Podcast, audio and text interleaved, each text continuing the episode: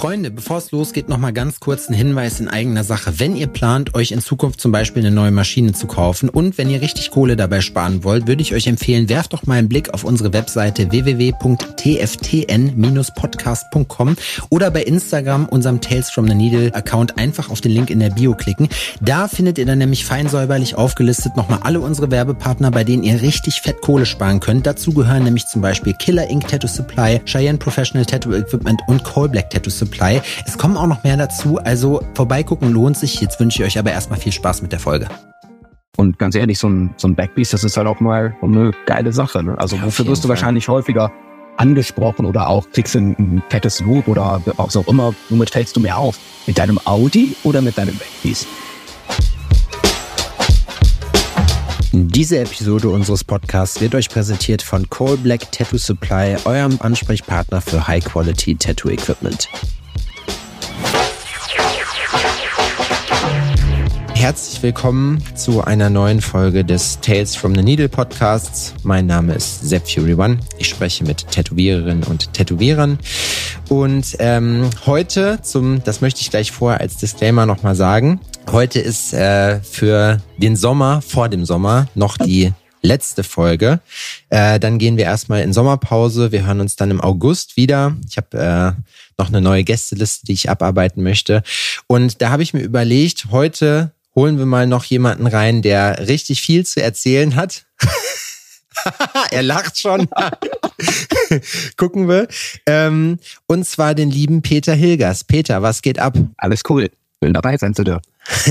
Erzähl den Leuten doch mal bitte, äh, die dich noch nicht kennen, wer du bist, was du machst. Also, äh, ich tätowiere, das ist ja irgendwo klar. Ähm, äh, ich bin in Aachen und, und tätowiere eigentlich ja ausschließlich nerdige Tattoos mittlerweile, so anime-mäßig und, und Realistik. Ich komme eigentlich mehr aus dem Realistischen, aber ähm, habe jetzt so vor ein paar Jahren so ein bisschen noch den Switch gemacht zu dem Hindern-Stil und das, das macht das halt sehr interessant und spaßig. Aber ansonsten, ja, wie gesagt, habe ich einfach Spaß an dem, was ich mache und das ist das Wichtigste, denke ich.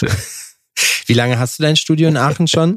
Schon äh, relativ lange. Ähm, 2013 Echt? habe ich, ähm, ja, tatsächlich. Ich bin zwar mal umgezogen innerhalb von Aachen, aber ähm, das ist schon, das, also so da, vor dieser Zeit, wo das, es fing quasi gerade erst an, dass es immer mehr Tattoo-Studios gab, aber ich war, ich, ich kann von mir selber dann sagen, ich war eins der, der ersteren Tattoo-Studios. Es gibt ja schon, klar, ein paar, ich meine, Sin Saint kennt irgendwie fast jeder. Ja, auf jeden. Ähm, so zu dem Zeitpunkt, sage ich mal so, fünf Studios vielleicht oder sowas. Und mittlerweile, ey, keine Ahnung. Ich weiß es gar nicht, ich zähle nicht mehr mit. Oh, krass, aber ey, 2013, dann hast du ja auch schon zehn Jahre dein Studio. Wie lange tätowierst du dann schon? Die ganze Zeit. Das ist das Ding. Ich habe nie irgendwo anders tätowiert. Wirklich? Immer nur, ja, krass, oder? Voll bescheuert eigentlich, wenn man so drüber nachdenkt. Aber ähm, Aber das war halt so, ne? ja, okay. Also ich habe jetzt mir, das macht jetzt direkt für mich mehrere, mehrere Fragen auf. Erstmal, ich bin ja auch in Aachen öfters zu Gast gewesen, auch äh, seit 2016 ganz viel. Hab dich aber erst vor ein paar Jahren kennengelernt und dachte mir so, was? Da tätowiert jemand so krass und das ist so komplett an mir vorbeigegangen. Das ist das so, das ist echt auf jeden Fall crazy. Aber was dann jetzt, glaube ich, auch viel brennender interessiert, wie ist es, also wie kommt man denn da drauf, so sein eigenes Studio aufzumachen? Hast du, wie, dann hast du nämlich mal an auch keine Ausbildung gemacht, ne? Nee, natürlich nicht. nee, also Ausbildung. ähm, das ist ja die Sache. Ne? Ich meine, mir hält sich ja relativ viel drüber mit, mit Leuten, die so äh, die, die gleiche Generation sind und die irgendwie so über den Werdegang, wie bist du denn zum Tätowieren gekommen, wie lange tätowierst du und so weiter. Ne? Und ähm, ja, ich, natürlich, ich weiß ja selber, wie das da war zu der Zeit. Also das, das war so, wie fängst du an zu tätowieren? Keine Ahnung. Entweder du hast Glück und jemand zeigt's dir oder du fängst halt irgendwie selber an, so ein bisschen mal um zu experimentieren. Und so habe ich es halt einfach auch gemacht. Es war auch erstmal gar nicht so mit der Idee, dass ich wirklich ein krasser Tätowierer werden könnte ne, oder damit meinen Lebensunterhalt verdiene, sondern eher mal so, weiß ich, ich äh, vergewaltige so ein paar Schweine heute ne, und äh, weiß ein paar Bananen, ein paar Pferdinen oder sowas ne, und guck mal, was dabei rauskommt. Ja, ist auf Ähm, jeden Fall, glaube ich, besser als das, was jetzt heutzutage gemacht wird, wo man sagt, man geht direkt praktisch all in und fängt direkt an, Leute Ja, genau. zu verschandeln. Genau, das ist, das ist richtig. Also das war aber eher so, ähm, ja, man, man fängt halt mal an und, und, und, und guckt mal. Und ich hatte halt so dann ein, zwei verrückte Freunde, die auch gesagt haben, ey, mach halt mal so bei mir. Und da dachten wir, ja gut, das ist ja so eine Art safe Zone noch irgendwo, da kann man das ja mal ausprobieren. Ja, und komischerweise hat das dann funktioniert. ne? Das war so, okay, ist ja nicht so verkehrt geworden. Ja, und dann wurde es halt immer irgendwie mal, mal mehr. Man hat immer mal so ein paar Freunde, der Freunde wieder tätowiert und das wurde irgendwie so ein, so ein Kreis, wie so eine Art Selbstläufer, der aber gar nicht so krass forciert war von mir. Ne? Also klar, ich habe immer gesagt, ähm, schon, schon während des Abis, ich will Tätowierer vielleicht mal irgendwann werden oder vielleicht mal, dass man ist so ein bisschen naiv, dämlich halt auch. Vielleicht kann man das so mit einem anderen Job noch kombinieren, so die Hälfte tätowieren und ja, das also so ein richtig dämlicher Idiot, der man halt da, keine Ahnung hatte, ne? Aua. Ähm, das war, ja, bei mir war es nämlich genauso, genauso, nur dass ich kein eigenes ja, Studio habe. Oder, also, ja, und das, ähm, von da aus hat sich das dann halt irgendwie so, so entwickelt. Ich habe halt auch was anderes studiert, aber währenddessen halt mit dem Tätowieren weitergemacht. Mhm. Und ähm, genau, da habe ich halt äh, keine Ahnung gehabt, was, was mache ich denn jetzt? Also das, das, weil das halt nicht so eine offizielle Sache war. Und dann habe ich dann einfach mal so angefangen, es war schon, glaube ich, sogar noch neben dem Studium oder sowas einfach laufen lassen, ne? mhm. wo du dann so einen Betrag X irgendwo hattest, den du verdienen darfst und das war's dann. Ähm, und irgendwann wurde das immer mehr und ich dachte mir, boah krass, also du kannst das eigentlich nicht mehr als Kleingewerbe laufen lassen. Also so äh, legal ist das dann nicht mehr. Mhm. Ja, und was macht man dann halt? Ja, man macht das dann irgendwo richtig, aber so irgendwo zu einem Studio gehen war irgendwie für mich weil ich war ja schon quasi selbstständig, weiß mit meinem Kleingewerbe. Dann habe ich halt einfach ein Studio aufgemacht und das, ich hatte ja schon einen Kundenstamm, ne? Ja. Und, und das, das ist von da aus dann halt irgendwie immer weiter gewachsen. Ich habe das halt auch nicht, doch mal, es war irgendwo kein, kein krasser Druck dahinter. Ich habe es immer nur aus, aus Leidenschaft und, und Spaß gemacht, nie mit der, mit der Intention, dass ich sage, ähm, es ist jetzt zwingend dafür da, ich muss jetzt das und das verdienen, weil sonst komme ich nicht über die Runden. Ne? Ähm, ich habe es auch anfangs tatsächlich so ein bisschen parallel laufen lassen mit meinem anderen Job. Also ich habe in, in Holland Physiotherapie studiert und habe dann auch nachher da noch ein bisschen was gearbeitet. Das war irgendwie so der, das passt, mein, mein, mein Backup. Das passt ja, richtig zu dir. Du bist, du bist auf jeden Fall, du, dich könnte ich mir auch gut als Physio vorstellen, auf jeden Fall, so, weißt du? Das, du Ach bist ja, so ein Bademeister, würde ich auch sagen. So ein Sunnyboy, ja, weißt du? Ja, genau. Ey, pass auf. Schade, dass die Leute das nicht sehen, aber hier, die Adiletten sind auf jeden Fall gerade am Start. Also, äh, ja, auf jeden Fall. Naja, es ist auch ganz cool. Ich meine, der, der Job ist ja auch irgendwo abwechslungsreich. Es ist ja nicht so, dass es total langweilig wäre, aber weißt du, mit dem Kontrast des Tätowierens, der da irgendwo bei war immer, ich habe halt tätowiert und habe das auch gemacht, habe ich irgendwann das gehasst, die paar Tage, die ich dann da noch irgendwie mit dem Patienten was machen musste. Auch wenn man ja, wenn man ehrlich ist, das, war, wie gesagt, du hast immer einen anderen Kopf vor dir Du hast immer noch irgendwas zu reden während der, der Therapie. Es ist ja nicht irgendwo langweilig, stupide, wo du in der, in der Fabrik Frittenschälchen sortierst oder so, ne? sondern ähm, das, das war okay, aber das Tätowieren hat einfach so viel mehr Spaß gemacht, hat so viel mehr erfüllt und es ging auch irgendwo voran. Ne? Du hast ja eine Entwicklung auch gesehen ne? und das motiviert ja zusätzlich. Ne? Dann wirst du jeden Tag irgendwo noch mehr gebauchpinselt. Boah, coole Sache, die du da gemacht hast das motiviert weiterhin und irgendwann denkst du dir, boah, der andere Job, der kotzt mich nur noch an. Jo. Und dann ähm, habe ich irgendwann den Step gesagt, ich habe immer weiter reduziert. Irgendwann warst du noch so diese minimal, also minimal gearbeitet, um halt noch meine Krankenversicherung zu was zu bekommen. Mhm. Und das habe ich dann ein paar Monate gemacht. Dann habe ich gesagt, ey, fuck it, ich, ich gehe jetzt einfach all in, mal nur noch tätowieren. Ich habe ja meinen Laden sowieso, ne? Die Öffnungszeiten waren noch total crazy dann damals so von, ich glaube, montags hatte ich zu, weil da habe ich dann da gearbeitet. Dienstag Mittwoch und dann gab es dann nur so komische Öffnungszeiten, manchmal von, von 10 bis 6, manchmal von 2 bis 10, weil ich halt in der anderen Zeit dann in der Physiotherapie gearbeitet habe. Also im Grunde wie so ein Ami, der halt zwei Jobs hat, ja, aber ja, das voll. war halt nicht, weil ich deswegen über die Runden kommen musste, sondern weil es halt einfach in dem Moment, es hat halt gepasst, ne? Ja, man schmeißt ja. ja. auch nicht gerade sein Studium weg, wenn du sagst, du hast das auch studiert und bist dafür nach Holland gegangen. Ich nehme mal jetzt, äh, gehe mal jetzt einfach davon aus, du bist wahrscheinlich auch Aachener, ne? Also. Ja, nee, gebürtig nicht. Ich komme eigentlich aus der Eifel, aber es ist nicht so. Ja, das stimmt. Kein Kulturschock. Ja, das ist richtig. ähm, aber das haust du ja dann auch nicht einfach weg dafür, indem du dann sagst, so ja, nee, komm, weißt du was, scheiß drauf, ich mache jetzt einen Job, den es eigentlich offiziell gar nicht gibt und äh, mach dann hier ein Studio auf. Ähm, du hast den Leuten noch gar nicht verraten, wie dein Studio heißt. Ach so, mache ich ja nicht so gerne, weil ich den Namen, weil ich den Namen meines Studios hasse. Wirklich? Ja, aber äh, änder den doch. Ja. Ja, das ist immer das Ding, weißt du? Das hätte ich jetzt gemacht, wenn ich, wenn es jetzt gerade neu wäre oder wenn ich den Moment mal irgendwann mache, dass man so vielleicht mit ein, zwei Leuten so eine Art Partnership oder sowas macht äh, in einem Studio, dann werde ich es direkt ändern. Also ich suche im Grunde nur nach einer Gelegenheit. Also mein, mein Studio heißt Tintenmanufaktur. Mhm. Das zeigt also auch, aus welcher Zeit das Ganze kommt, ne? Nämlich aus diesem blöden Manufaktur äh, sonstigen Kram. Es gibt schlimm. Also ich muss, ich kann ja jetzt als außenstehende Person sagen, ne? Ah. Klar ah. ist das nicht der allercoolste Name, aber ich glaube, die Leute kennen dich auch eher unter deinem, unter deiner Personenmarke, unter deinem Namen. Ja. Und es gibt, also es gibt wesentlich Schlimmeres. Es ist kein fieses Wortspiel oder so, ne? also es hat. Das stimmt, das stimmt. Aber nichtsdestotrotz, das klingt so nach möchte gern. Und irgendwo, das mag auch sein, dass das mal so war. Im Kickball mittlerweile denke ich mir, okay, man ist jetzt schon so ein paar Jahre in dem Business drin. Ja. Ne? Ähm, jetzt könnte man sich auch einen, einen professionelleren, cooleren Namen geben. Also, aber, aber, jetzt ja. hast du es auch eigentlich nicht mehr nötig, das zu machen, weil die Leute, die halt eben. Ja, die Leute, genau, das stimmt, weil die Leute sehen es dann auch nicht so krass. Also wenn ich mit, mich mit Leuten, mit Kunden darüber unterhalte, wie es auch alle nie, was ich habe. Und ich denke mal, da wahrscheinlich nur so ein internes Tätowierer-Ding. Also. ja, aber ich kenne das. Dann, man, man neigt ja dann auch irgendwann dazu, dann zu überlegen, ja, es gibt ja Leute, die fangen dann an und machen dann ihren Künstlernamen weg und sind dann unter ihrem richtigen Namen unterwegs. Ich glaube, das ist dann bei vielen das, das Ding, das dann in der Hinsicht nochmal geändert wird. Ähm, okay. Aber weg vom Namen. Was mich besonders interessiert, auch eben gerade, weil ich äh, von, mit meinem Werdegang gar nicht so weit weg bin von dir, außer dass du wesentlich besser bist als ich. ist, Ach Quatsch, Mann. Ich mache einfach nur andere Sachen dazu, aber ja, ja, ist, ähm, wie kriegt man es hin oder wie hast du das als schwer empfunden, Fuß in die Szene zu kriegen? Weil du bist ja schon, sage ich mal, also angekommen und auch bekannt in der Szene, auch weltweit bekannt und ähm, hat das, war das einfach, weil du krasse Sachen gemacht hast oder hast du auch aktiv den Draht, sage ich mal, so in die, in die Szene gesucht? Weil ich, ich hatte Schwierigkeiten damit. Ich, mit mir hat am Anfang keiner gesprochen. Die haben alle gesagt, hier ist ein, ein Heimscratcher, lass das sein, ist ein Idiot. So, ne? Das war okay. richtig übel. Ja, ähm, ich, ja, ich weiß genau so ein bisschen, also was du meinst. Der Zugang zur Szene war tatsächlich auch, ich hatte kaum Kontakt irgendwie, ich sag jetzt mal, mit, mit anderen Tätowierern. Hätte ich jetzt vielleicht die Ausbildung klassisch in einem Studio gemacht und dadurch vielleicht ja schon die Connections gehabt und hätte danach irgendwo in einem großen Studio gearbeitet, ähm, dann wäre das vielleicht irgendwie von selber gekommen, ne, weil du natürlich irgendwo dann die, die Leute da einfach um dich rum hast, die wiederum Leute kennen und das Ganze sich so ein bisschen dann entwickelt. Mhm. Das war halt bei mir nicht so. Ich habe alles alleine gemacht, hatte dann mein eigenes Studio, ähm, kannte halt so gut wie gar keinen. Ähm, und das war auch erstmal für mich gar nicht so wichtig, muss ich sagen, weil ich halt einfach nur tätowieren wollte. Das hat mich halt total gut, hat Spaß gemacht und ich fand's geil, die Entwicklung trotzdem gesehen habe. An allen ähm, Ecken kann natürlich irgendwo versucht, mir die, die Informationen so ein bisschen rauszuziehen, ne? irgendwelche, ja, weiß ich nicht, das, was es so an, an YouTube-Material gab, hier das bekannte Nico Hurtado-Video, sonstige Sachen, weiß ich nicht, das habe ich halt bis zum Abwinken geguckt und so Sachen, ne?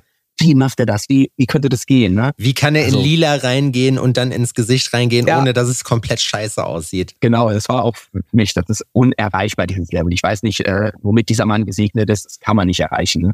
Viel zu krass. Und dann habe ich den dieses Jahr auf der Gods of Ink äh, gesehen, habe ein bisschen mit ihm gequatscht und das war ich so ein Fanboy-Moment, ne? Ziemlich cool. Aber es ist eine andere Story. Nico, Nico ist ein super, super netter und also der ist einfach so down to earth. Ich habe äh, 2018 habe ich bei ihm im Studio gearbeitet in, äh, in Hollywood und das, das war auch erstmal so, weißt du, du kommst da so mit zitternder Hand rein, sag ich mal. Ja. Und da habe ich aber, was mich da am dollsten beeindruckt hat, war nicht nur, dass er halt einfach gar kein Ding daraus gemacht hat, dass er ein verdammter Star ist. Und das muss man einfach sagen. Und auch jemand, der nicht einfach nur im Fernsehen war und dadurch berühmt war, sondern der einfach ein Skill-Level hat, wo sich andere mal wirklich eine Scheibe von abschneiden können. Der hatte eine Kundin in dem Zeitraum, die hatte ein Tattoo, das war zehn Jahre alt. Und äh, ich kann dir sagen, man sagt ja, also viele Leute, gerade so die traditional Leute sagen, ja, ja, Farbrealistik und so, das hält ja alles nicht. Ja, mhm. doch, das hält. Ja, das hält. Das, das blast ein bisschen, aber ich muss wirklich sagen, also genau. man kann wirklich nicht sagen, dass der Mann nicht versteht, was er macht. Ne? Das ist absolut nee, heftig. Absolut. Nee, das wollte ich jetzt auch empfunden. Also super, super nett. Und er hat vorher schon mal so ein bisschen was geschrieben via Instagram. Ich meine, der ist auch ein großer Star Wars-Fan und deshalb hat man da so eine Connection. Und dann tauchen natürlich trotzdem bei Instagram immer mal so ein paar Star Wars-Tattoos auch und zum Glück auch so ein paar von mir. Und dann kam von seiner Wenigkeit halt schon Kommentare und hat sogar Geil. DMs geschrieben. Mega, und so. the fuck, ey. Das ne? ist so krass. Und dann war es eigentlich so, ey, wir, wir, kennen uns nur von Instagram, aber hier siehst du mal. Und äh, zufällig stand ich auch mit meinem Star Wars Tattoo da von Menschen, ne? Und das war ja auch so, so, wow, der hat unterbrochen, hat seine Sachen weggelegt und kam gucken, weißt du nicht nur, okay. Ne? Wow. Das ist natürlich, äh, war natürlich schön. Ja. Aber ähm, im Grunde ging es ja nur um diesen, äh, sind wir da äh, von diesem Kontakt dahin gekommen, das war Zugang zur Szene und ja. so weiter es war, wie gesagt, der Zugang zur Szene ist bei mir nur durch, ähm, den habe ich mir erarbeitet, wenn ich es, wenn man das so sagen kann. Ne? Also ich habe einfach nur ja mal lobt und die, die Sachen wurden besser und irgendwann wurden die Sachen wahrgenommen. Und dadurch ähm, kam halt auch der Zugang. Dadurch kam dann irgendwie eine gewisse Akzeptanz, auch von gestandeneren Tätowierern. Conventions tun natürlich auch so ihres noch dazu. Ne? Man, man präsentiert das, was man so, so macht und die Leute sehen das und darüber kam das dann halt einfach. Aber es war echt ein, ja, ein schleppender Prozess. Also erstmal war das so wirklich nur in meinem Kabüffchen für mich und irgendwann hat das dann, kam das dann. Ne? Aber ja. Kannst du dich noch an deine erste Messe erinnern, wo du warst? Ja, voll. Klar, natürlich. Das, äh, das war hier in Aachen, so eine richtige Rotzmesse. Wirklich sorry. Aber mittlerweile ist ja die Aachener Convention Hammer. Ne? Ich freue mich auch dieses Jahr wieder dabei sein zu dürfen. Das ist echt äh, super cool. Ich weiß nicht, für die kennst du die Kaiserstadt ja, ja, Expo, ne? Ich war bei der ersten war ich äh, war ich auch dabei, aber nur als Besucher. Das ist ja auch sowas, wo man ähm, ja Andreas lädt ja auch immer richtig krasse Leute ein, muss man sagen. Das ja. ist ja auch wirklich ähm, ja sehr traditional lastig auch, aber halt ja. auch eben mit äh, mit krassen Leuten. Was weiß ich jetzt? Ich kann kenne natürlich dann eher die Lettering Leute, ne, M Scott und so und ähm, Scott Silver war, glaube ich, auch da. Ja, dieses Jahr ist, glaube ich, sogar auch so ein Lettering-Workshop von oh, so einem ganz bekannten. Aber vergib mir, ich, wie gesagt, kenne mich bei Lettering nicht so krass aus. Jetzt meinst du ja immer in seinem eigenen Ziel häufig. Ja, ja, so ein bisschen mehr connected. Ich hatte mich äh, damals mal in der, bei der Aachener Messe oder ich hatte mich bei Andreas beworben und ich glaube, jetzt mittlerweile hätte ich da sogar eine realistische Chance, dass er sagt, jo, geht klar. Ja. Aber das ist, ich meine, es ist ja auch so, ja, ich bin mit der Karina da gewesen vom Bodyscript, wo ich auch öfters mal äh, früher zu Gast gewesen bin. Schöne Grüße an der Stelle. Und, Schöne Grüße ähm, von mir. und ja, ich, wir kennen uns auch. Ja, ja, offenbar. Ich meine, so groß ist Aachen ja nicht. Und ähm, also ich muss wirklich sagen, die Kaiserstadt finde ich ist aber auch eine geile Messe. So, das ist also, äh, wobei ich finde es da eigentlich schon fast geiler als Besucher, weil das Publikum besteht eigentlich fast ausschließlich aus Tätowierern, die aus, äh, aus der ganzen Umgebung und aus ganz Deutschland irgendwie da ankommen. Ja, oder sehr Tattoo-Interessierten. Ja. Also so nicht so dieser, ach geil, komm, ich habe jetzt auch so ein kleines Tattoo am Unterarm und ich gehe jetzt mal auf so eine Messe, weil ich ja so cool bin. Und das ja. sind häufig Leute, die, weiß ich nicht, die sind so ein bisschen mehr into mm. Tattoos. Ja, auf also, jeden Ich finde aber auch, Andreas gibt sich ganz viel Mühe dann damit, dass es halt so auch eben das Rundum-Programm halt auch tattoo-mäßig gut aufgestellt ist. Ne? Eben gerade die Workshops und so weiter und so fort. Das gab es ja bei der Gods of Ink auch. Aber wenn du jetzt so die normale, in Anführungszeichen, Wald- und Wiesenmesse äh, nimmst, da ist ja, da findet das ja meistens nicht statt dass du noch einen ja. Workshop hast oder so. Ähm, was war so, an welche kannst du dich noch besonders erinnern? Wo sagst du, das war die geilste Messe, wo du bis jetzt warst? Geilste Messe, wo ich war. Ja, das ist ja immer so ein bisschen schwierig zu sagen. Also klar, Gods of Ink war natürlich der Hammer jetzt. Ne? Ich, leider war ich nie in London vorher. Das nee? war, äh, deshalb kann, nee, kann ich das nicht vergleichen. Das war, ja, das war noch so dieser Punkt. Da, klar habe ich dann auch damals immer mal so geschrieben an, an Wiki, aber ich war halt noch, war noch so ein kleiner Furz. Also das, das, ich kann das auch verstehen, wenn du mal siehst, wie krass das halt jetzt ist. Und du in, in dem Podcast mit Mickey, ähm, den du geführt hast,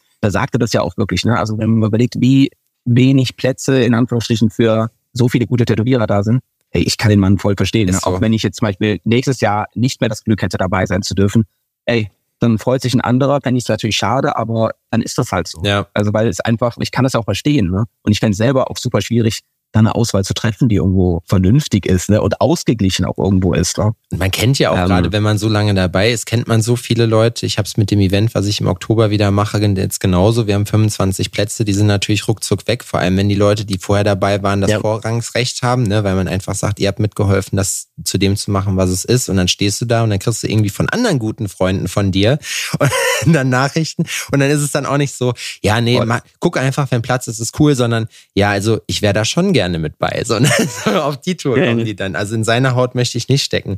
Aber gut, so äh, äh, so ist das. Machst du denn, bist du denn auch sonst, ähm, wenn du ab und zu eine Messe mitmachst, gehst du auch Guestspotten oder bist du wirklich eher in deinem Studio und ähm ähm, ja, doch, ab und zu, aber auch nicht so viel. Wenn ich sage den Leuten immer, weil man natürlich auch viel gefragt wird, auch von Freunden, befreundeten Tätowierern, wie Studios innerhalb Europa oder, oder Deutschlands haben, wenn ich keine Family hätte, keine Kids hätte, hätte ich, wäre ich, glaube ich, nur on the road. Irgendwie, ich finde es geil. Also ich finde es ich finde es einerseits cool, natürlich auch mal so meine Ruhe zu haben. Mhm. Das, das genieße ich auch in meinem Studio. Aber ähm, so diese Abwechslung und dann mal hier, mal da, ne, so dieses ganze Drumherum, das fände ich geil. Also ich würde es bestimmt so machen, ich weiß es nicht, so, so jeden Monat eine Woche bestimmt irgendwo zum, zum Guestbotten einfach wäre. Ne? Ja, das mache ich schon. Und ich bin, also ich muss es sehr, sehr ähm, kurz halten, klein halten, wie mhm. gesagt, weil das ansonsten auch mit den mit den Conventions und diesen ganzen Sachen. Ich arbeite auch sonst viel. Ne? Also ich bin ja nicht im, im Laden von, weiß ich nicht, acht bis fünf. Ne? Und das dann drei, vier Tage die Woche, sondern das sind halt schon immer lange Tage. Ne? Und äh, ja, ich, beim, beim Julian versuche ich immer mal so, wenn es jetzt irgendwie klappt, mal so eine Woche vorbeizugehen. Das ist auch immer geil, weil der Austausch ja, auf jeden der Fall. Hammer ist. Das ist immer der Input. Ich komme dann da zurück und man denkt sich wieder, ja, cool, ne? Das war echt eine super Woche. Dann hat sich irgendwie, man redet nur übers Tätowieren. Ja. Äh, ne? Und das ist genau das, was ich dann will. Also ich will dann, auch wenn man den ganzen Tag tätowiert hat, auch abends noch, wenn du ein Bierchen trinkst, wenn ich weiter über Tätowieren rede. Ja, genau, richtig. Man will so abnörden, man will so äh, mit Leuten irgendwie Voll. in Kontakt treten und dann, du, das hörst du ja auch gerade bei den Leuten und Julian ist ja einfach nur ein, ein Quell von Wissen. Der erzählt dir, der kann, was ich an ihm so, so respektiere, du, er kann dir nicht nur erzählen, was er macht, sondern auch warum er das macht. So, ne? Genau. Das ist ja. ja bei vielen Leuten wirklich das Problem. Die sagen dann ja, ich kann dir nicht sagen, was ich mache, so, aber äh, es funktioniert. So, ne? Genau und vor allem auch nicht so, so, so festgefahren, dass du sagst, also es ist ja trotzdem so, dass er sich, oder das ist ja generell auch eine gute Sache, dass man sich die Sachen anhört, was die anderen sagen und so ein bisschen nachdenkt und, und, und reflektiert. Ja, okay, das macht Sinn, aber vielleicht meinst du nicht. Ja. Also wie auch immer, das ist ja bei, jetzt nehmen wir mal das Beispiel vom, vom Julian, das ist ja, und ich vergleiche das jetzt mit, nehmen wir mal den Anime-Sachen, die ich mache. Ne? Mhm. Ich habe halt, für mich sind ganz andere Dinge primär wichtig als für den Julian. Wenn Julian sagt, für mich ist der Effekt von einem Backpiece das das absolut Wichtigste, ne? Ja. dass du das Trau der Traubschuss einfach. Aber es muss nicht sein, dass jede kleine, jede Stelle maximal perfekt saturiert ist, jede Linie so crisp ist, wie es geht. Es geht um den Effekt. Ja. Und das kann ich voll verstehen. Ne? Das ist auch richtig so. Du bist im Schwimmbad, stehst auf der anderen Seite vom Schwimmbecken, ziehst dein T-Shirt aus und dann, und dann sehen auf der anderen Seite die Leute, boah, krass. Ja. Das ist und, heftig. Und ne? den Show-Effekt hast ja. du immer. Das war auch jetzt äh, in Frankfurt auf der Gods of Ink, wenn du dann, das ist schon eine Leistung, wenn du da 20 Leute hast, die alle ein Backpiece von dir haben und eins ist krasser als das andere. Brutal. Brutal. Also Respekt dafür wirklich. Ne? Also machst, gerade Backpieces. Machst ja. du gerne Backpieces oder machst du, bist du eher so der Sleeve, äh, der Sleeve-Typ? Also ich tatsächlich gestern und heute äh, mache ich Backpiece ganz lustig, aber ich merke dann immer so einen Tag, boah, war viel anstrengender als so ein Bein, eine Beinsession. so alles, der, der, der Rücken, Nacken oder sowas ist dann viel mehr strapaziert die Haut ist ja auch viel dicker am Rücken. Das heißt, dieses Packen am Rücken ist nicht so leicht wie an so einem Unterschenkel außen oder so. Ne? Ja. Ähm, aber ich mache es grundsätzlich gerne, aber es ist halt super undankbar, muss man ganz ehrlich sagen, in meinem Style. Ne? Also das dauert ewig. Also die Kunden müssen eine Dedication und eine finanzielle Power mitbringen, um so ein, ich sage jetzt mal so ein Realistic Backpiece oder sowas zu machen in Farbe. Wie, lang, wie lange brauchst du für halt ein Backpiece? Ungefähr so, oh, so im Durchschnitt? Wie viele Sitzungen? Wir reden mal von Tagen, von Tagesterminen. Tagessitzungen. Boah, das ist so schwer zu sagen. Ähm, es kommt natürlich immer so immens äh, auf die Größe an. Ich habe meistens tatsächlich immer, das sind fast alles Männer und die sind halt häufig natürlich auch so äh, 1,85 ja. aufwärts. Ne? Und das ist, dann denkst du dir schon, ah ja, ja, du musst es ja mit machen. Alles andere sieht ja irgendwo teilweise aus wie gewollt und nicht gekonnt. Ne? Ja. Ähm, also bestimmt zehn bis 14.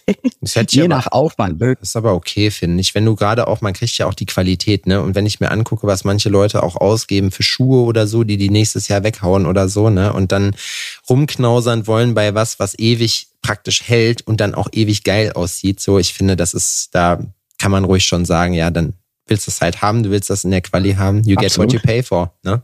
Absolut. Du denkst, ich nehme mal das Beispiel von Autos. Ne? Also die fahren mir mit den Autos irgendwo bei mir im Hof und dann sehe ich dann, okay, das ist ein Audi oder so. Und grundsätzlich kann man sich auch die Frage stellen, ein Dacia würde es ja theoretisch auch tun, nur ähm, ist dann teilweise ein Preisunterschied von 30.000 Euro. Klar, wie du schon sagst, ne? Tätowierungen, die nimmst du irgendwie mit in die Kiste, das hast du irgendwo für, für ewig. Ähm, und die, das mit dem Auto ist halt so ein gutes Beispiel. Nochmal, der Dacia kostet dann nur 20.000 Euro neu, vielleicht auch weniger, ich weiß es nicht. Und der Audi kostet 50.000 Euro. Mhm. Aber die Leute fahren ja trotzdem den Audi. Also der 30.000 Euro Unterschied, der ist ja schon echt groß. Ne? Voll. Und dann aber irgendwo zu sagen, ey, ich bin nicht bereit, für das Tattoo so viel auszugeben. Ähm, klar, das muss halt jeder selber wissen, aber so diese Kritik daran, dass Leute so viel dafür ausgeben, finde ich halt irgendwo dann nicht berechtigt, wenn du halt ein Audi fährst. Ne? Ja. Und das äh, ist halt, muss ich sagen, jeder muss halt wissen, wofür er seine Kohle ausgibt. Und ganz ehrlich, so ein, so ein Backpiece, das ist halt auch mal eine geile Sache. Ne? Also ja, wofür wirst du Fall. wahrscheinlich häufiger angesprochen oder auch kriegst du ein, ein fettes Lob oder was auch immer, womit fällst du mehr auf? Mit deinem Audi oder mit deinem Backpiece? Ja, ne? auf jeden also, Fall. Das kommt drauf an, wo man ist.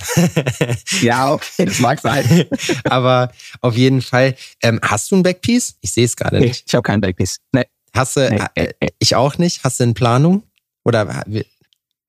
Vielleicht irgendwann mal. Also es kommt bei mir immer so, irgendwann macht es dann so Klick und dann denke ich, ja, jetzt habe ich Bock, ein Bein zu tätowieren. Ich ja. mache halt immer, das Ding ist halt immer, ich, ich, das ist meine Philosophie, ganze Körperstelle oder nichts. Also ich würde mir niemals ein einzelnes Unterarm-Tattoo machen. Ich würde den Sleeve halt komplett dann immer direkt machen. Ich würde den Rücken halt auch komplett direkt machen. Ein Bein das gleiche. Also das, so gehe ich an meine Projekte irgendwo dran. Mhm. Und so finde ich das selber irgendwo auch cool. Das heißt nicht, dass das irgendwie das Nonplusultra ist, aber es ist einfach meine Denkweise über so Sachen halt. Ne? Ich könnte mir dann aber auch vorstellen, gerade wenn du sagst, du machst jetzt nur, nur ganze Projekte, so, ähm, dass du, wie machst du das dann mit Leuten, wenn die ankommen, jetzt was Kleines haben wollen? Also ist nicht falsch verstehen, ich mache schon jetzt mal ein einzelnes Unterarm-Innenprojekt oder sowas, aber also das ist das Kleinste, was ich mache. Also dann die komplette Unterarm-Innenseite gefüllt, beispielsweise von äh, Handgelenk bis äh, Ellbogenbeuge. Mhm. Ne? Ähm, das ist das Kleinste, was, was du bei mir bekommen kannst. Ähm, alles andere mache ich dann leider nicht. Aber meistens sind diese Sachen auch schon ausgelegt, dass die Leute sagen, ey, es soll halt ein ganzer Abend werden.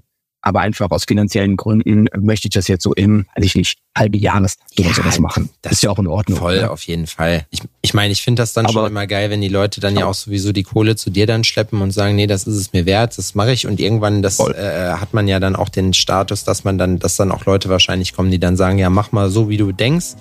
Ich hätte gern das und das, aber der Rest ist, ist dein Ding.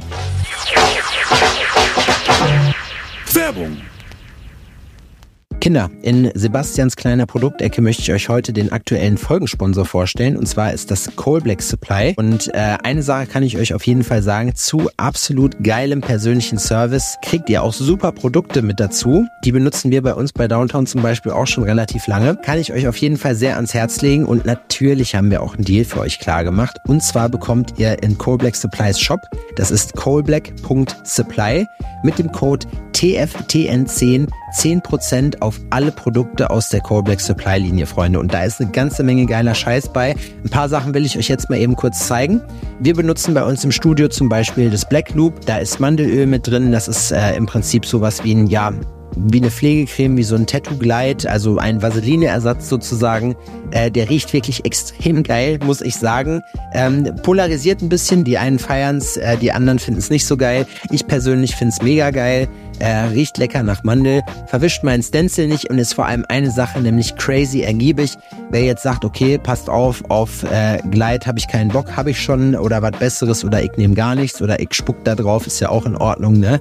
Ähm, Black Soap Black Soap ist auch am Start in der Core Black Supply Linie. Black Soap ist lila. Man könnte jetzt denken, es ist schwarz. Es ist nicht. Es ist lila. Es sieht total cool aus, wenn man das in seiner Schwanenhals oder Squeeze Bottle, wie auch immer das heißt. Keine Ahnung, Freunde. Ich weiß es doch nicht drin hat. Ähm, das riecht nicht nur super, das sieht noch besser aus. Das Menthol da drin kühlt die Haut während des Tätowierprozesses, macht vor allem mega sauber. Kleiner Tipp vom Fachmann, ähm, das gibt's auch vorgefüllt sozusagen oder in kleinen kleinen Packungseinheiten, äh, sagt man, glaube ich, ähm, mit Schaum. Das ist der Coal Black Foam. Den nehme ich zum Beispiel immer am Schluss, weil das Tattoo damit nochmal wirklich extra sauber wird. Also merkt euch während des Tätowierens Konzentrat, danach den Foam Dank mir später, sage ich euch. Auf der Seite von Core Black Supply gibt es aber auch noch andere richtig geile Produkte, die entdeckt werden wollen. Habt ihr Bock zum Beispiel auf ein schwarzes Pflastertape, dann checkt das auf jeden Fall ab. Das ist nämlich am Start. Core Black hat auch super Absorber, das nennt sich Black Gel. Damit könnt ihr mit einem Gramm 100 Milliliter Flüssigkeit binden. Die 300 Gramm Packung reicht also für 30 Liter Flüssigkeit. Ihr könnt eure, ähm, eure Waschbecher oder was ihr auch immer nehmt, alles was flüssig ist, könnt ihr binden damit und könnt das einfach im normalen Müll entsorgen sorgen. Ihr müsst das nicht mehr in irgendwie eklig in ein Klo oder ins Waschbecken kippen, Freunde. Wenn das nichts ist, dann weiß ich auch nicht. Ihr geht auf die Webseite www.coalblack.supply und gebt dann den Code TFTN 10 ein und bekommt 10% auf alle Produkte aus der Core Black Supply Linie, Freunde. Für alle Leute, die jetzt sagen, hä, keine Ahnung, kann ich mir nicht merken, steht auch natürlich alles noch in der Info in den Show Notes. Zieht's euch rein. TFTN10, callblack.supply, 10% auf Produkte aus der Eigenmarke. Freunde, wenn das kein Wort ist, dann weiß ich auch nicht. Werbung Ende. Konzipierst du ein Sleeve direkt komplett oder, oder patchst du das praktisch, dass du sagst, okay, das soll das und das hin oder wie machst du das? Ähm, ich Meistens konzipiere ich es nicht komplett. Meistens spricht man nur grob darüber, was soll alles drauf. Wie gesagt, in dem Fall bei den ganzen nerdigen Sachen halt, welche Charaktere sollen irgendwie drauf. Ne? Ähm, und dann überlegt man grob, welcher Charakter ist für welche Stelle irgendwo am besten geeignet. Bei manchen brauchst du halt einfach so ein bisschen mehr Platz. Dann sagst du, okay, das kommt beispielsweise im Falle des Arms auf den Oberarm. Ne? Mhm. Ähm, und, oder die Person sagt, der Charakter oder wie auch immer, die Person ist mir am wichtigsten. Dann sagen wir, okay, dann nimm das Filetstück unter Arm innen oder sowas, dass dir das passt. Ne? ja, genau. Und äh, so gehe ich dann eher daran und dann äh, geht es dann erstmal nur darum, fängt fangen wir oben oder unten an. Mhm. Hängt immer so ein bisschen davon ab, wenn es jetzt zum Beispiel noch ein bisschen wärmer ist draußen, dann kommt, wir fangen halt einfach oben an, Unterarm in der Sonne. ist halt immer ein bisschen blöd. Ne? Ähm, ja, und dann von da aus gehe ich los. Mittlerweile ist es halt einfach so, wenn du natürlich die Sachen so viel machst und so oft schon gemacht hast, weißt du ja auch ganz anders, wie verbindest du die Motive miteinander, so dass es nachher irgendwo so ein einheitliches Bild gibt. Es soll ja nachher nie so aussehen wie vier Tattoos, sondern wie ein. Genau, richtig. Tattoo. Und das ist ja das, was, was ähm, ich finde, was viele Farbrealisten nicht können dass die, oder was heißt, ja, das ist, ein, das ist jetzt, glaube ich, eine schlechte Aussage, das zu treffen, aber der, dann Nein, eben diesen, dann eben diesen Flow zu machen, dann zu sagen, die meisten machen halt, dieses Bild steht als einzelnes so wie es ist, auch cool da, aber du siehst halt, das sieht halt zusammengebastelt aus. Es ist halt keine Einheit, ne? Wenn ich mir von, genau. von deinem Onkel zum Beispiel dann die, äh, die Beine und Arme angucke, da denke ich mir so, boah, Alter, das ist einfach nur gemein. Das sieht so geil aus, die Star Wars Sachen. Danke. Ja, aber das ist das auch. Das habe ich jetzt nicht von vornherein alles durchgeplant. Wir haben halt einfach mal mit dem Unterschenkel angefangen und dann von da aus so ein bisschen überlegt. In dem Fall ist es ja sogar noch mal so ein bisschen spontan, weil ist halt Family, da kannst du ja dann noch ein bisschen noch freier teilweise arbeiten oder so ein bisschen lockerer an die Sachen angehen. Ne? Also das Ding sieht jetzt natürlich am Ende komplett einheitlich aus, ne? mhm. aber es war nix im Grunde von vornherein geplant. Wir wussten doch gar nicht, welche Charaktere jetzt gut drauf sollen. Ja. mit ihm so ein bisschen gebrainstormt und immer gesagt, ey, das wäre doch cool, das wäre doch cool, das hast du noch nicht, ne? weil er hatte ja schon ein anderes Bein und einen anderen Arm mit Star Wars. Da muss man ja gucken, welche Charaktere fehlen noch. Ähm, aber das ist halt die Routine. Ne? Da weißt du halt, okay, welche Farben harmonieren gut miteinander, welche Verbindungsmöglichkeiten gibt es, welche Gimmicks kannst du nehmen, welche Hintergründe eignen sich, was kreiert so ein bisschen Dynamik. Weil die meisten sind gerade beim Thema Realismus die Motive an sich, die ja immer so ein bisschen vorgegeben. Also ja. relativ statisch und nicht ganz so flexibel. Ne? Es sei denn, du machst Blumen oder sowas. Mhm. Aber ansonsten bei, bei Gesichtern oder Charakteren ist es halt das Gesicht, das muss so drauf. Da kann ich jetzt nicht sagen, oh komm, ich mache dem jetzt das Ohr so ein bisschen höher nach da und die Haare dann nicht mal so weh. äh, sondern du musst halt den, die Dynamik über Hintergründe und Vordergründe, ne, ob es jetzt Feuer, Blitze, Rauch, Wolken, irgendwie so ein Kram halt ist, ne? Ähm, oder halt das eine oder andere Gimmick dann kreieren. Und das ist halt irgendwas, das, ja, das kommt dann, ist mit der Zeit einfach so gewachsen, ne? dass man jetzt mittlerweile einfach mit dem Finger schnipst und sagt, okay, das sähe cool aus, das wäre cool und man Vielleicht, ich habe manchmal drüber nachgedacht, vielleicht liegt es aber auch daran, dass man sich früher einfach zu sehr eine Waffe gemacht hat, weil man so nicht selbstbewusst genug mit seiner Kunst war, dass man halt sagt, okay, dass man Ideen auch sich traut, einfach zu verfolgen, weißt du, dass man das erstmal alles komplett ausarbeiten muss. So, und ab einem gewissen Grad, ab einer gewissen Historie weiß man ja auch, was funktioniert. Und ich finde auch manchmal sind spontane Sachen auch am besten. Deswegen, ich finde das halt, also ich habe nie, ich habe auch früher viel Neo-Traditional und so gemacht, aber ich habe äh, nie irgendwie, ich fand es immer geiler, wenn sich so ein Projekt auch entwickelt. So, ne, weil du hast auch, Voll, äh, ja. äh, ich finde es manchmal, Julian macht das ja zum Beispiel so, der, der konzipiert alles vorweg so und äh, macht das dann komplett fertig. Aber ich finde, also für mich selber funktioniert das am besten, wenn ich halt spontane Eingebungen habe, wenn ich halt sage, okay, das und das, weil ich habe an morgen habe ich vielleicht eine bessere Idee als heute. Und wenn man das natürlich liegen lässt und äh, dann halt weiß, okay, ich habe jetzt einen Kunden, der will einen Sleeve haben und der hat auch schon alle Termine dafür fertig gemacht, dann kann ich ja mit der Zeichnung auch vorher anfangen, lass das auch erstmal liegen und lass das reifen. So, aber ich finde trotzdem, dass für mich selber funktioniert so spontan halt echt am besten. Da kommen die coolsten Sachen ja, raus. Total. Das sehe ich auch genauso. Vor, vor allem ist es halt auch so, dass natürlich jedes Tattoo auch für sich stehen muss oder können muss. Gerade bei dem Thema Arm oder Bein. Also das finde ich das Unterarm-Innenmotiv und das Unterarm-Außenmotiv, die müssen auch separat einzeln für sich gut aussehen. Ansonsten funktioniert das ja nicht, weil stell dir vor, du, du ragst jetzt irgendwo mit deinem Innenarmmotiv noch auf den Außenarm drauf und das ist irgendwie so ein, ein Arm oder ein Finger und dann denkt der sich irgendwie, wenn du den Arm hängen lässt, was ist denn das für ein Penis? Ja.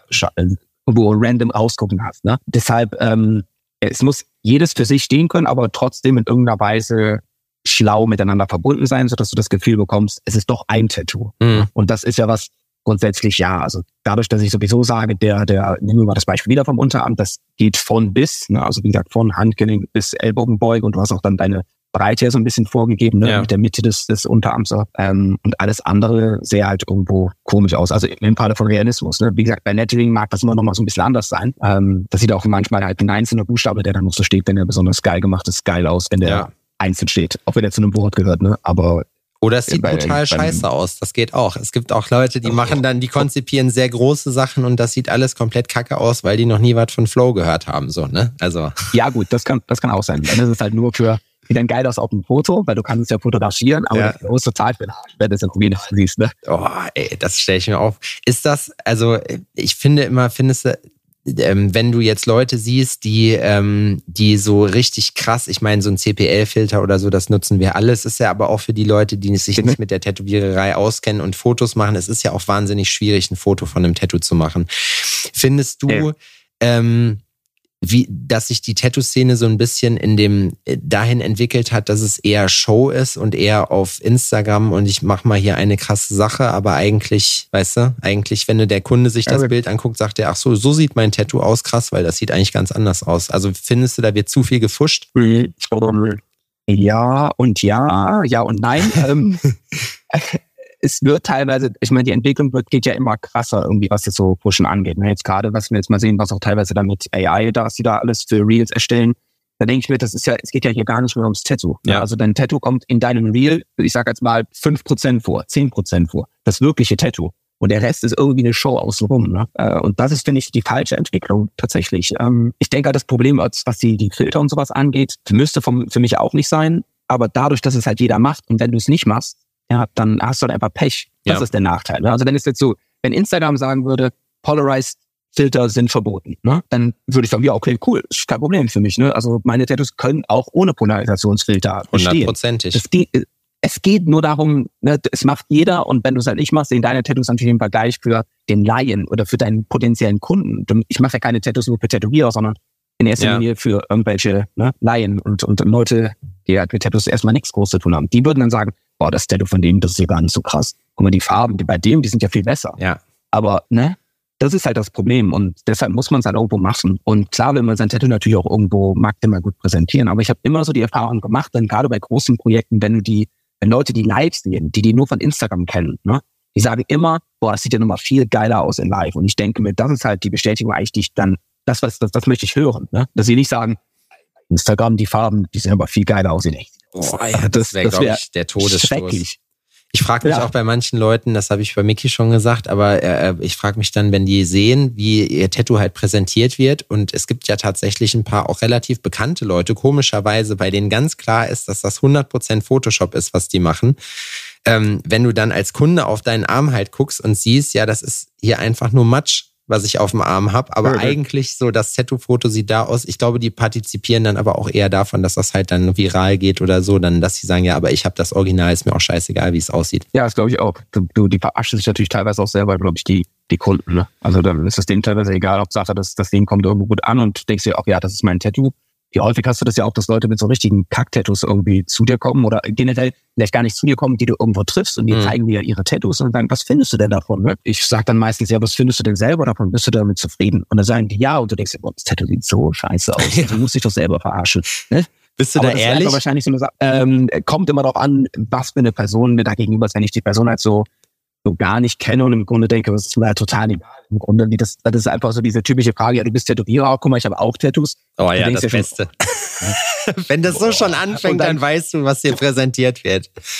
ja, voll. Und dann auch noch die Frage kommt, ey, guck mal, ich habe mir das, das machen lassen. Und, ist das gut? Ne, was findest du davon? Dann denke ich mir schon immer, boah, wie gesagt, ich frage dann immer erstmal ab, was sie selber davon finden, ja, ja. bevor ich meine Antwort gebe. Und wenn die dann halt sagen, ja, ich, nee, ich find's voll gut, dann sage ich, ja gut, kannst dir ja auch egal sein, was ich davon finde. So sieht's aus, sage ich ja. indirekt, ich find's scheiße, ne? Aber wenn ich jetzt sage, dass, wenn ich jetzt sage, das sieht scheiße aus, nachher findest du dein Tattoo, was du gerade cool findest, nachher auch blöd, nur weil ich das sage. Also kannst dir doch egal sein. Sei doch einfach happy mit dem, was du da hast, ne? und gut ist, ne?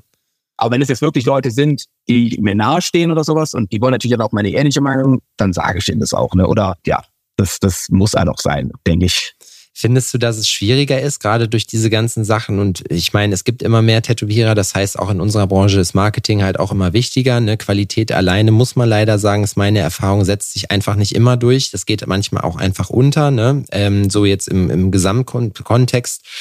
Ähm, findest du, dass sich das, also dass das auch schwieriger geworden ist, sich durchzusetzen, wenn man also mit guter Arbeit wenn ich jetzt anfange gerade, ich fange, wir haben auch viele Hörer sozusagen, die fangen jetzt gerade an mit Tätowieren, so denkst du, also gute Skills alleine reichen aus oder glaubst du schon, dass man so schon ein bisschen sich Marketing so, also Vermarktung von seinen Sachen im Kopf machen muss, damit man ankommt? Ähm, also ich weiß nicht, wie weit du die, die zum Beispiel zu meinem Instagram-Profil oder sowas mal äh, gestalkt hast. Also ich mache halt so gut wie gar nichts mit irgendwelchen fancy Reels. Ich zeige eigentlich immer nur meine Tattoos. Und ja. das habe ich einfach durchgezogen von Anfang bis Ende und habe mir immer gedacht, ich zeige auch sehr, relativ selten mein Gesicht oder so, weil ich immer dachte, ich möchte ja mit meinen Arbeiten überzeugen. Ja. Ich möchte nicht irgendwie eine Show da außen rum machen, äh, indem ich irgendwie, weiß ich nicht, mich äh, irgendwie zeige und dann irgendwo noch einen Kack da in die Kamera rede oder weiß ich nicht, den, den Tätowierprozess an sich will ich jetzt auch nicht so groß zeigen, weil ich will, was letztendlich erzählt, ist die, die fertige Arbeit. Ja, das stimmt. Es ist manchmal schön, wenn man das so ein bisschen spielerisch irgendwo zeigen kann, je nachdem. Ähm, aber ich habe immer nur gedacht, für mich ist auch teilweise, weil ich vielleicht auch ein bisschen zu faul bin, aber ich poste einfach immer nur das. Ja, du hast Familie. Einfach, genau, das sage ich immer, ich bin Familienvater, ich habe keine Zeit mehr. wenn Leute fragen. Nee, aber ich poste immer nur im Grunde die Arbeiten, ähm, die fertigen, wie gesagt, abgeheilt oder frisch, wie auch immer. Ähm, und das hat bis jetzt eigentlich immer gut funktioniert. Und ich, klar, du hast absolut recht. Es wird immer schwieriger, sich zu behaupten, einfach weil die Qualität natürlich auch in bestimmten Stilen immens gewachsen ist im ja. Vergleich zu früher. Ne? Ähm, aber ich denke letztendlich trotzdem, das kann ein bisschen manchmal dauern, manchmal braucht man vielleicht auch einen längeren Atem, aber Qualität wird sich immer durchsetzen. Du musst dann natürlich manchmal, klar, musst du ein bisschen irgendwo rauskommen. Das wenn du jetzt, wie ich das am Anfang gemacht habe, nur in deinem kleinen Räumchen da tätowierst und im Grunde ansonsten nichts machst, klar, du musst auch mal gleich auf eine Messe fahren.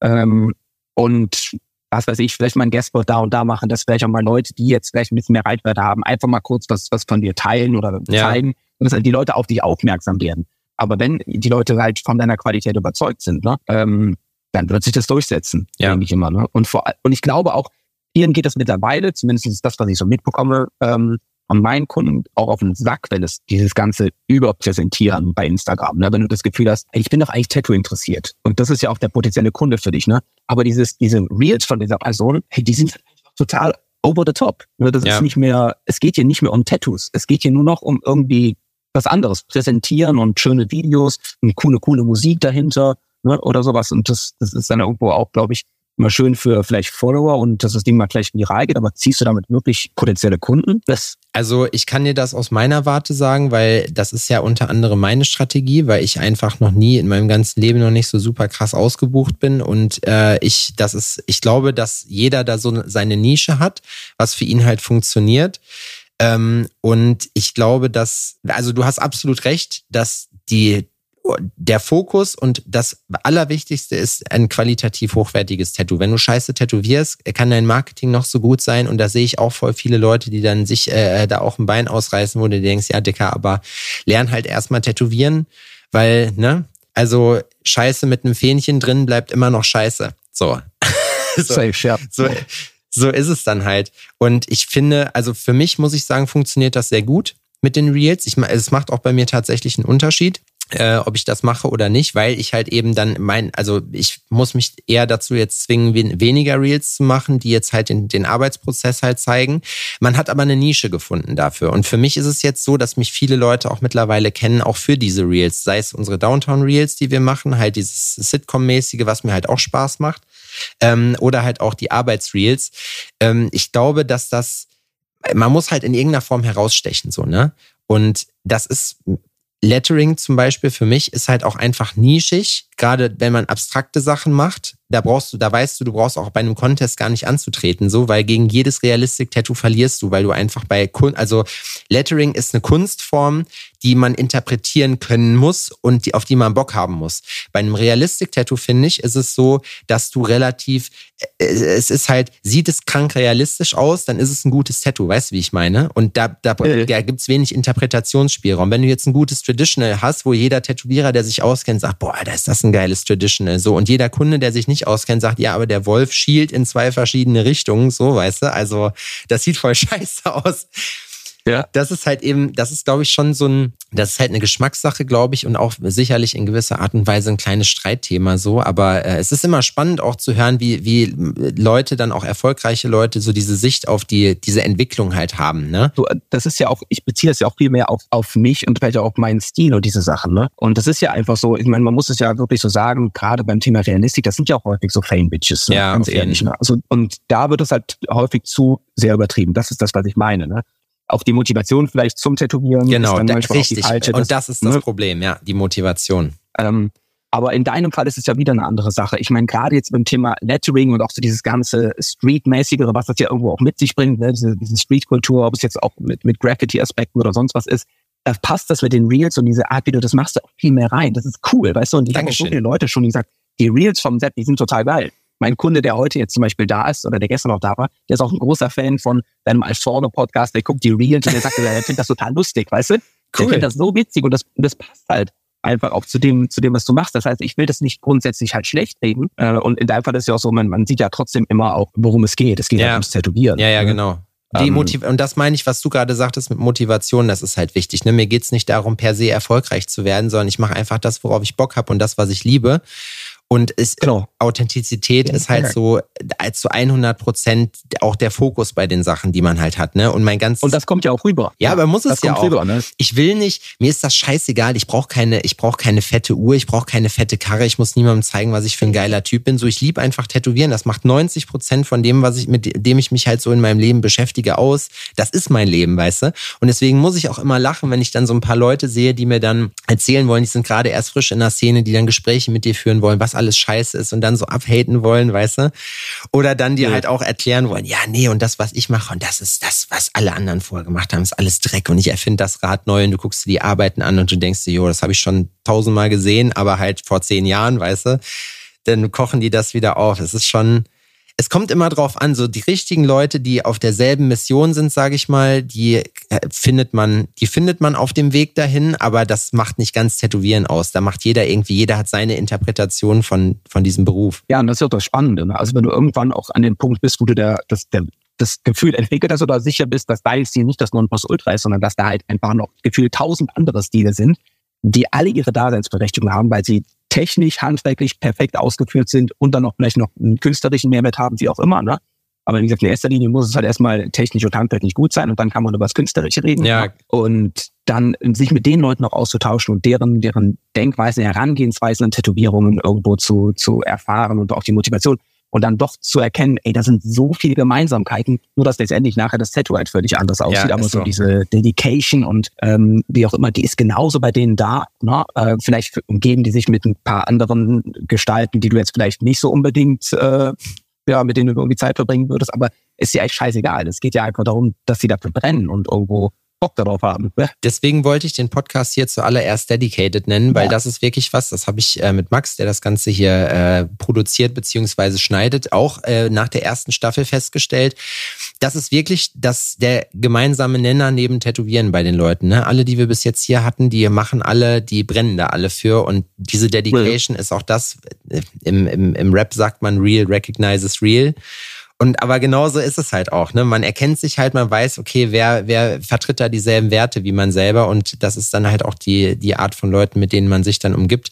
Ähm, was ich aber noch wissen wollte, also was mir vorhin noch auf der Seele gebrannt hat dabei, ist ähm, auch zum Thema sich mit Tätowieren beschäftigen oder so, wo, wo, welche, also welches Medium nutzt du, um dich noch so ein bisschen weiterzubilden bei den Sachen? Liest du Bücher, guckst du, besuchst du Seminare, kaufst du Videos oder ist es pure Gespräche und pures Trial and Error oder Internet?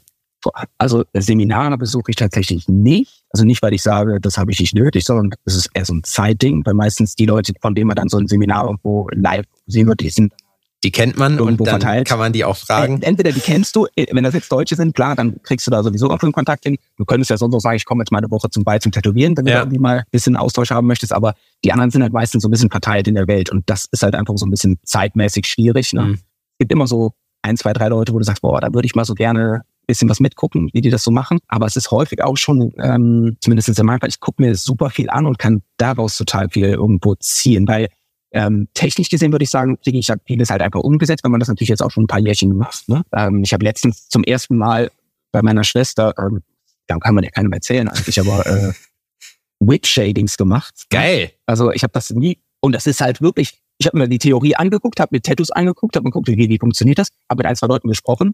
Ganz ehrlich, das Tattoo ist Hammer geworden, wenn man das so sagen darf. Ne? Also ich sehe das. Das darfst du.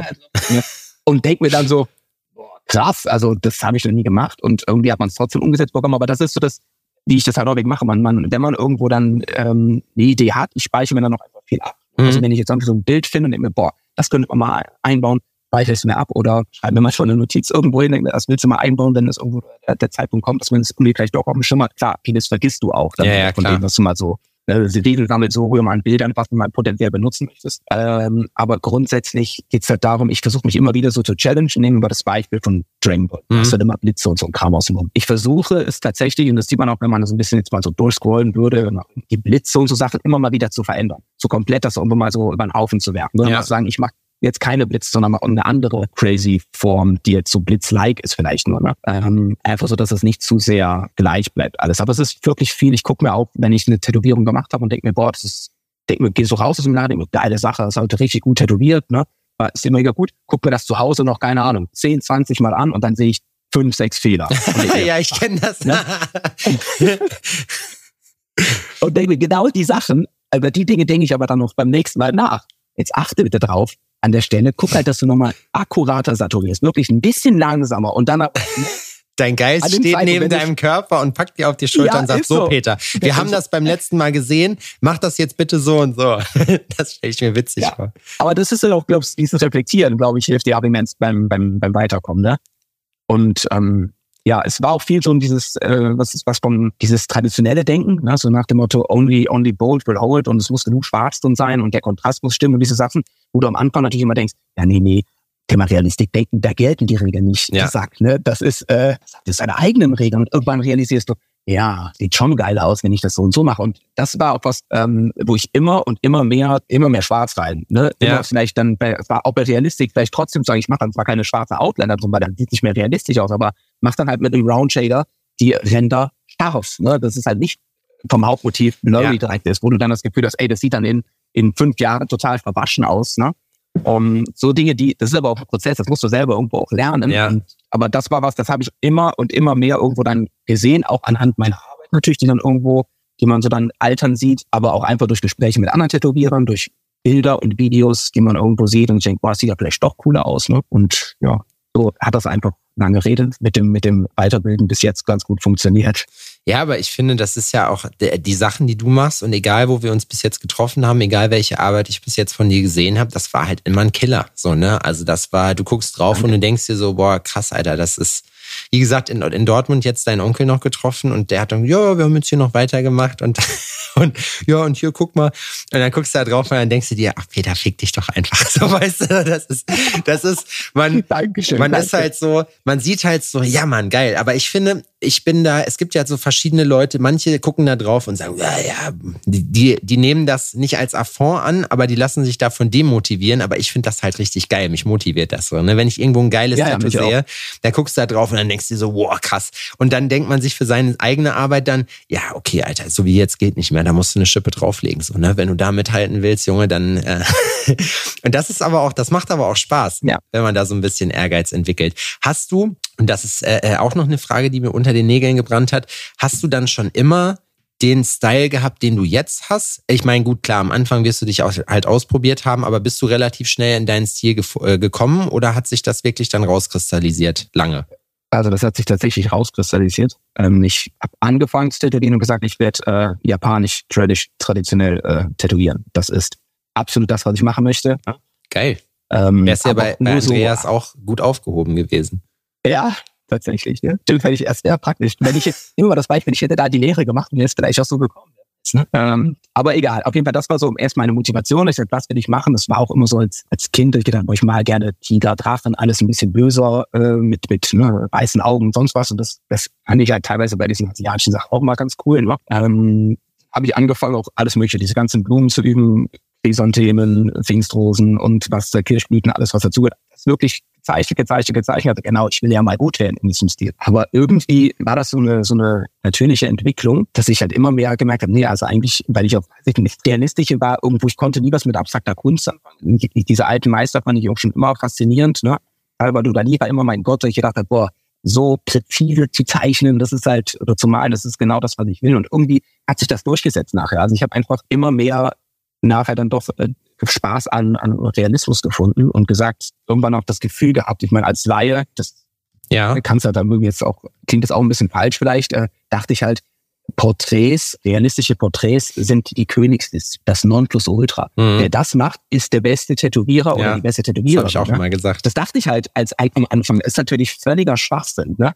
Aber das, und das war vielleicht auch vielleicht so eine Motivation, die ich gesagt habe, ey, ich will natürlich auch nach dem streben, was am schwierigsten ist. Ne? Mhm. Vielleicht, wenn, weil wenn ich das kann, dann ist ja der, Übergang wieder zu allem anderen. Also eine völlig beschissene Denkweise eigentlich, ist rückblickend, aber in dem Fall war es ganz gut vielleicht, weil das, was ich halt jetzt so mache und auch das, das Realistische, was sich so daraus entwickelt hat, klar, das würde ich jetzt nicht sagen, das äh, hätte ich mal lieber asiatisch gemacht. Ne, ist super, so wie es gekommen ist. Ne? Ähm, aber tatsächlich wollte ich es anders machen. Und jetzt geht teilweise so wieder sogar der Schritt wieder zurück. Ähm, weil ich jetzt auch angefangen habe ähm, mit, mit, mit ein, zwei Wannadoos und das ist jetzt gerade in der Mache, wird man dann vielleicht demnächst sehen, wieder zurück ins Japanische so ein bisschen, Geil. aber ausgehend von meinem Anime-Stil. Das heißt, der Anime-Stil, wie ich es mache, wie ich die, die Kontraste setze, wie ich das, den Aufbau so ein bisschen mache, nur mit klassischeren Motiven, wie halt Tiger, Drachen, vielleicht mal ein Samurai und sowas. Ne?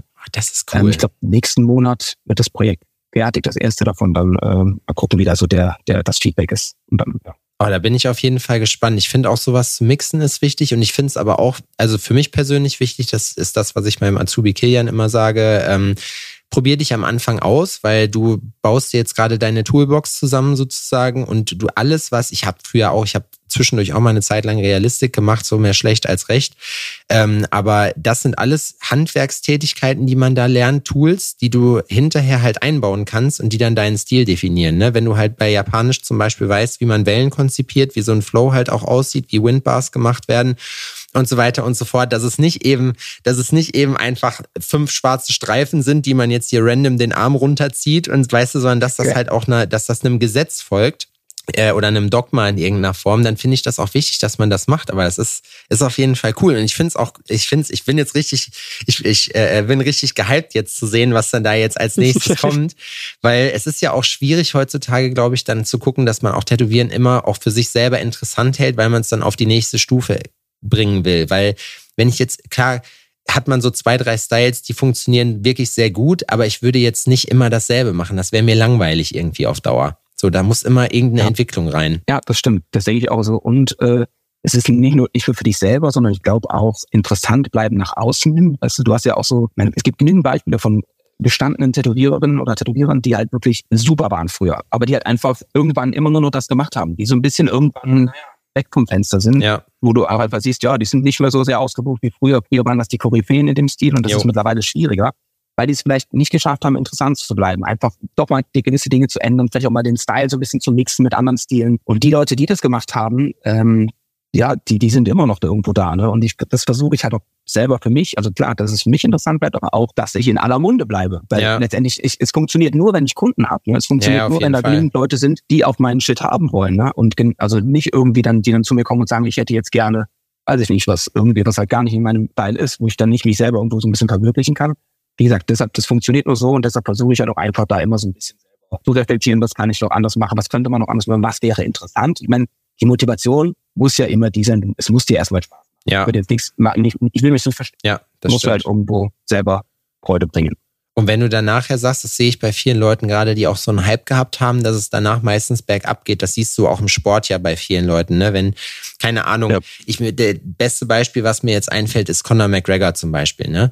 Wenn du da jetzt sagst, der Junge, ich will ihm jetzt nicht Unrecht tun, der hat super viel erreicht und viel nach oben gebracht, aber ich bin trotzdem der Meinung, dass er sportlich, glaube ich, nicht mehr groß viel reißen wird, einfach weil er nicht mehr hungrig ist, weil wem will er was beweisen, so, ne? Und wenn dir dieser Antrieb halt fehlt, so, dann oder wenn du dann halt schon das geschafft hast und da schon bist, wo du willst, ja, dann lass es sein, weißt du, dann ist okay, aber so richtig, so richtig im Sport neue Maßstäbe setzen wirst du nicht mehr machen. Es gibt ganz wenig Leute, finde ich, auf der Welt, die das äh, wirklich trotz dessen noch durchziehen. Ne? Sei es jetzt so ein, so ein Ronaldo zum Beispiel, der halt trotz alledem, dass er schon einer der besten Fußballer ist, trotzdem wahrscheinlich immer noch der Erste beim Training ist und jeden Tag tausend Stunden trainiert. Also merkt euch Kinder, hungrig bleiben. Das ist das Thema. Ja, krass, ey. Ähm, ich sehe gerade, wir, äh, wir sind schon, äh, wir sind schon gut in der Zeit vorangeschritten, auf jeden Fall. Ähm, und es hat auf jeden Fall echt super mega viel Spaß mit dir gemacht. Ähm, und ich, wir haben es bei uns ja immer so, das kennst du ja von dem Podcast wahrscheinlich, wenn du es schon mal gehört hast, dass wir die Gäste immer das letzte Wort äh, wie verende ich das, den Satz jetzt am besten, dass wir den Gästen das letzte Wort geben. Ähm, erzähl den Leuten noch nochmal, wo die deine Sachen finden, deinen Instagram-Account, äh, wie die einen Termin bei dir bekommen, wann du vielleicht Terminvergabe machst. Alles, was irgendwie wichtig ist, wenn man jetzt als äh, Hörer sagt, Mensch, der Peter, das ist aber ein stabiler, stabiler Typ, da würde ich gerne mal äh, gucken, was der mit seinem Style dann macht und würde mir da gerne einen Termin sichern. Wie funktioniert das? Ja, ähm, Instagram ist einfach mein Name, Peter Hilgers, aber dann dahinter Art? Also Peter Helgers Art. Ähm, und Termine vergebe ich dreimal pro Jahr äh, immer für jeweils vier Monate. Das heißt, es gibt dann einen Tag oder beziehungsweise drei Tage, an denen man sich melden kann. Cool. Einfach mit Motivwunsch, Stelle etc. Aber die Infos, die, die haue ich dann auch immer mal raus. Vor allem bei, bei Instagram wird das dann immer mal wieder ähm, als Reminder ähm, gepostet und so weiter, dass die Leute das wissen. Ähm, das heißt nicht, dass man nicht auch mal unabhängig einfach eine Frage stellen kann. Ne? Also wenn man eine E-Mail schreibt oder sowas, da kommt dann auch vorab schon mal, äh, ist gar kein Problem, dass ich da Inf Informationen ausgebe. Aber so diese konkrete Planung und so Sachen, das wird dann halt einfach äh, zu den Terminvergaben gemacht, einfach aus zeitlichen Gründen. Vorher habe ich das einfach nicht. Ähm, ja, und ansonsten sonst noch was. Ja, wie gesagt, in, in, in Aachen habe ich mein Studio mit dem besonderen Namen Tintenmanufaktur. und genau, das ist aber auch so, also ich, ich habe die Tür zu, das heißt für die, die jetzt einfach mal vorbeikommen wollen, das funktioniert nicht, das, da müsste man einen Termin irgendwie vereinen. Ja, das äh, Hört sich doch ganz gut an. Möchtest du noch jemanden grüßen? Ja, Klassiker halt. Family. also ganz ehrlich, ja, das ist ja das Ding. Also ich grüße auf jeden Fall meine, meine gesamte Family, weil, wie gesagt, ohne die kann ich das auch nicht so machen. Also wenn jetzt zum Beispiel meine Frau nicht so äh, unterstützen wäre, was das angeht, wie gesagt, mit, mit Kids und allem möglichen, mit komplett den Rücken frei halten würde, könnte ich auch nicht so meine Tage von, weil ich nicht äh, neun bis zehn Uhr abends durchrocken. Ne? Also das macht ja sonst auch keiner im, im Grunde mit. Und ja, dafür vielen Dank an, an meine Frau und natürlich auch vielen Dank an alle meine lieben Kunden, die das Ganze, die, die das ganze Vertrauen mitbringen und ähm, ja, mir das so auch ermöglicht, dass ich mich selber verwirklichen kann. Vielen Dank. Das waren sehr schöne letzte Worte. Peter, hat sehr viel Spaß gemacht. Vielen Dank dafür. Wie gesagt, Freunde, wir hören uns dann im August wieder mit der dritten Staffel des Tales from the Needle Podcast. Ich hoffe, ihr hattet Spaß bis hierhin. Ähm, schickt mir doch gerne noch mal ein bisschen Feedback über Instagram, wenn ihr Bock habt, auch wenn ihr noch Gästewünsche habt. Äh, ich probiere das zu berücksichtigen. Und dann würde ich sagen, Dankeschön, Peter Hilgers und bis bald. Danke auch. Bis dahin. Tschüss. Danke. Ciao.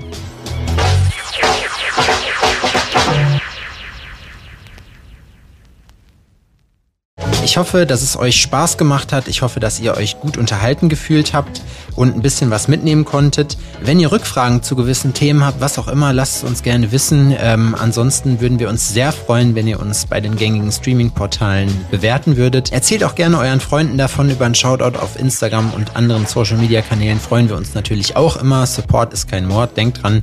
Vielen Dank fürs Zuhören. Wir hören uns nächste Woche wieder bei Tales from the Needle. Vielen Dank. Ciao.